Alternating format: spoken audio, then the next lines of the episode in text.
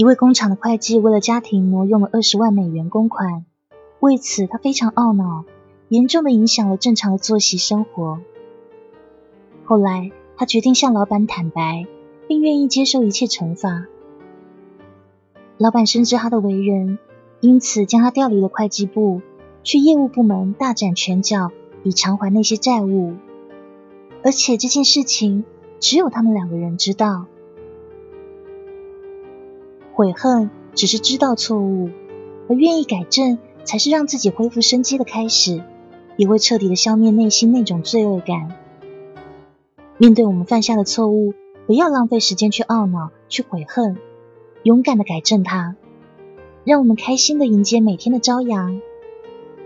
上山微电台 NJ 黑雨，祝大家早安。